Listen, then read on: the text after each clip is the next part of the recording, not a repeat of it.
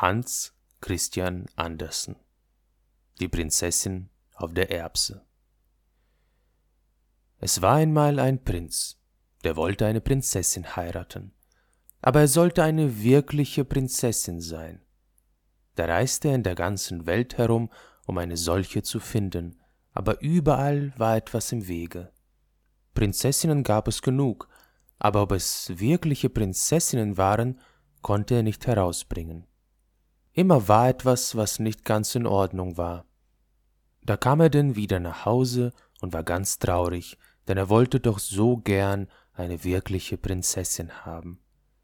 Eines Abends zog ein schreckliches Gewitter auf, es blitzte und donnerte, der Regen strömte herunter, es war ganz entsetzlich.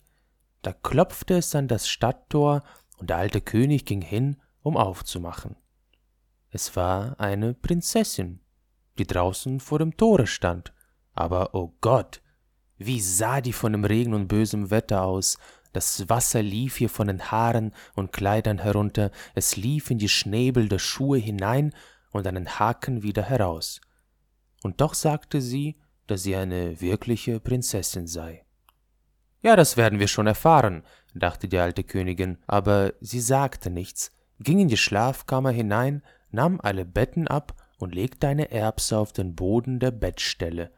Darauf nahm sie zwanzig Matratzen und legte sie auf die Erbse und dann noch zwanzig Eiderdaunenbetten oben auf die Matratzen. Da musste nun die Prinzessin die ganze Nacht liegen. Am Morgen wurde sie gefragt, wie sie geschlafen habe.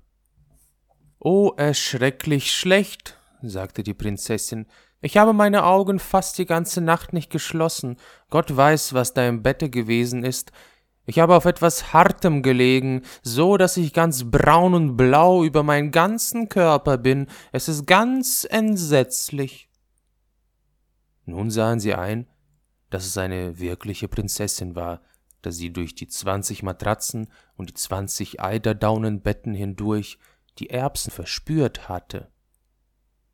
So empfindlich konnte niemand sein als eine wirkliche Prinzessin. Da nahm der Prinz sie zur Frau, denn nun wusste er, dass er eine wirkliche Prinzessin besitze, und die Erbse kam auf die Kunstkammer, wo sie noch zu sehen ist, wenn niemand sie gestohlen hat. Sie, das war eine wahre Geschichte.